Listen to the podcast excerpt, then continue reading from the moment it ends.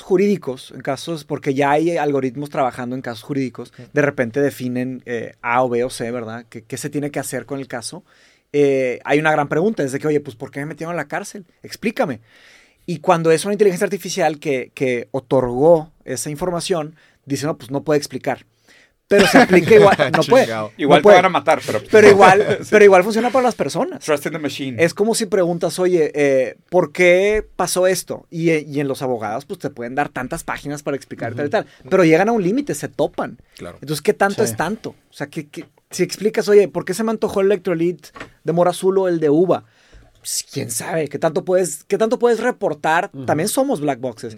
Pero Claro. hay, hay- hay- y me acordé de Berserk. Y hay que tener cuidado. ¿Pasa algo así o qué? Sí, somos black boxes, pero los algoritmos que nosotros creamos dentro de su funcionamiento, los más sencillos, no te dan, es- o sea, no tienen ese black box. La, la- la explicabilidad está conectada directamente con otro concepto que es la eh, accountability, que es este. Rendición, rendición de cuentas. rendición de cuentas. Responsabilidad, eh, respon- exactamente. Entonces, ¿por qué? ¿Por qué, haz de cuenta, si, si yo digo, yo prefiero el de uva en vez del de mora azul?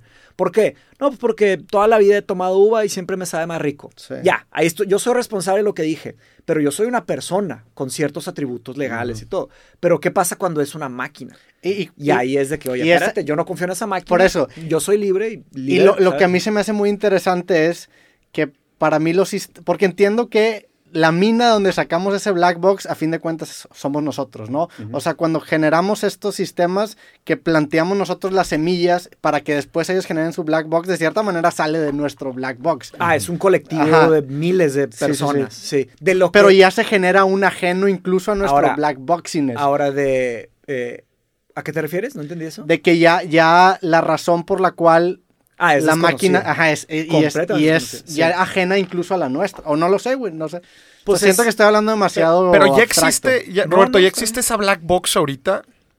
Hay- por- es que, por ejemplo, con sistemas que tienen, y, y- y me gustaría por eso relacionarlo con programación cuántica, con sistemas que tienen programación cuántica. programación cuántica. Indeterminación. O sea, programación cuántica es... Y, y- No a- un a- tradicional como- A ver, if. como yo lo tengo entendido... y esto lo- aleatoriedad, lo- ¿o qué? lo- No. No, no, esto lo- lo estudié hace mucho. La base de la programación eh, convencional son bits. La y programación cuántica usa, usa qubits que agregan el elemento de superposición. Entonces, para ciertos casos que técnicamente no te lo podría explicar muy bien, pero a grandes rasgos sí, para ciertos casos en donde existe una rama de posibilidades muy grandes, el tener bits que cuentan con superposición te permiten explorar una mayor cantidad de ramas sin realmente hacer el trabajo. Y ahí es en donde está la gran ventaja de la programación cuántica. Entonces, si tú le agregas programación cuántica a un problema y te arroja una respuesta, esa respuesta ya no va a ser traceable, cuando menos desde un punto de vista alcanzable mediante programación convencional, porque va a considerar una cantidad de opciones que tú, como Sí, ser humano, no lo puedes hacer. imposible de Entonces, ahí se genera una black boxing de, bueno, es tomó la máquina esa decisión,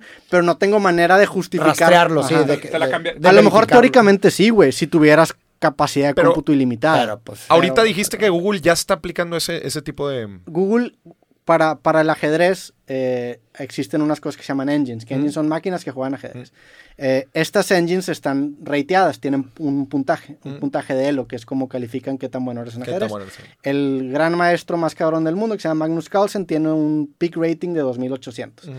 Stockfish, que era la engine que mejor jugaba ajedrez por muchísimos años, tenía como 3000 y cacho. Pero esta funcionaba con un algoritmo tradicional una- que era ajá, traceable que cada era, una de sus era, era un algoritmo Ya, distinto a, al que usó Google, que era básicamente tenías una capacidad de cómputo muy grande Ya. y con toda esa información tomabas decisiones que Claro. se basaban mucho en juegos previos. Ya. Google saca AlphaZero, que AlphaZero lo que hace es, le dice, güey, yo no te voy a enseñar a jugar ajedrez, tú vas a aprender a jugar ajedrez, yo solamente te voy a dar las reglas. Que si lo analizas, y así es como yo lo aprendí, en, en el tema de, de inteligencia artificial funciona más como un detective. O sea, a diferencia de la programación imperativa, en donde tú pones un if, pones una, un- una, una orden que le das a la máquina, la programación declarativa tú le das pistas y funciona como un detective. Y así aprendí yo en Prolog, por ejemplo. Entonces, Google no le enseña a, a AlphaZero a jugar ajedrez, sino que simplemente le pone las La reglas y deja que él mismo se desenvuelva y entienda como quiere entender Y- AlphaZero. Entonces, AlphaZero aprende a jugar ajedrez, te voy a inventar una cifra, pero era algo así, como en 8 horas, güey. Y en 8 horas ya se cogía a Stockfish. Entonces, Que quiero que imaginar que en estas ocho horas corre una infinidad de escenarios y ejercicios con todas esas reglas que, que le pusiste enfrente Pero no- para tener las mejores jugadas. es exactamente. Dadas ciertas Y, y son jugadas que no, no hacen sentido incluso para un gran maestro. Tú dices, güey, ¿por qué está ¿por qué? haciendo esa jugada? Y lo analizas en otro engine y te da como una muy mala jugada. Pero porque el alcance o el breadth que, que tiene para en- entender las relaciones semánticas entre esa movida es enorme, güey. Al punto en el que... Trata, trata de pensar todas estas cosas como si la razón fuera un sesgo. Sí, total, 100%. Y esto rompe el sesgo del raciocinio. Ese es el problema. 100%. Ya. O sea, el problema es que nosotros tratamos de aproximarnos a estos, a estos, a estos, a estas paradojas, a estos grandes debates, como si la razón fuera, Fuera- la herramienta que te acerca a la Sí, verdad. por excelencia. Cuando, cuando yo creo que al contrario. O sea, el, el problema es que la razón ah, para nosotros funciona como un sesgo. un sesgo. O sea, el decir, ah, no, es que tiene que hacer sentido. Es que tiene que ser razonable. Es que, o sea, cuando dices traceable, la palabra traceable se ve- se re- es como procesable o entendible, ¿no? Es como si la razón Rastreable. fuera una condición necesaria a priori para que se dieran las cosas, cuando Claro, no es cierto. claro. La razón es una condición a posteriori. Ese es el problema, el de que, oye, ¿por qué escogiste un electrolit de uva? La razón viene después. Sí. O sea, la historia que te Sí, como cuentas... los experimentos, ¿no? Claro, güey. abren la ventana, ¿verdad? Claro, güey, o sea, la, la- Cuando hipnotizan tú- gente. Tú, Sí, te, sí, sí. tú te explicas el funcionamiento de las cosas después de que las cosas son, Después de las no antes de que las cosas sean. Sí. Ese es el problema, que nosotros lo que estamos tratando de hacer es racionalizar el mundo como si la razón fuera una condición necesaria para el mundo. Pero bueno, también Cuando no lo pero es, podrías decir, por ejemplo, que aunque la razón o la interpretación que tú le des a la razón sea a posteriori, el, el- el acto tiene una razón que escapa tu... No necesariamente. eh, Ahí- no, ahí no, es- que escapa tu raciocinio. Bueno, pero, pero, es que no es razón. O sea, tiene una causa Va, va. motor a lo mejor. O tiene una una- relación una- entre variables. o, No, un, ¿verdad? o- o un sentido que te, eh, que te escapa, que te Tamp- escapa. Tampoco sé. Es que eh, ahí es lo raro de que tanto nos podemos aproximar a la solución de esos problemas a través del lenguaje, ¿ok? Porque acuérdate, que, o sea, el lenguaje tiene una característica generativa, ¿no? Y el lenguaje tiene una característica de inestabilidad inherente. O sea, el lenguaje no son...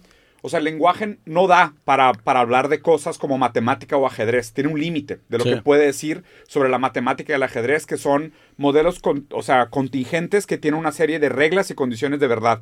Pero el lenguaje, como es metafórico, como es cualitativo y no cuantitativo, es distinto. O sea, es, es como si estuvieras tratando de, de escribir una manzana con un martillo, güey. ¿Sabes? O sea, es como que no, no es la herramienta No adecuada para hacer ese tipo de aproximaciones a las respuestas. No, no, O sea, sí, pero a, una- a lo, que, lo que trato de decir es que eso, eh, o sea, que, que los, las los comportamientos y las cosas, bueno, hablando más específicamente de comportamientos, aún y aunque tú, cuando ya estás consciente de eso y tratas de hacer una explicación de por qué hiciste algo, el hecho de que lo hiciste responde a un sentido inconsciente. Pero o la sea, que- que te producción de la razón.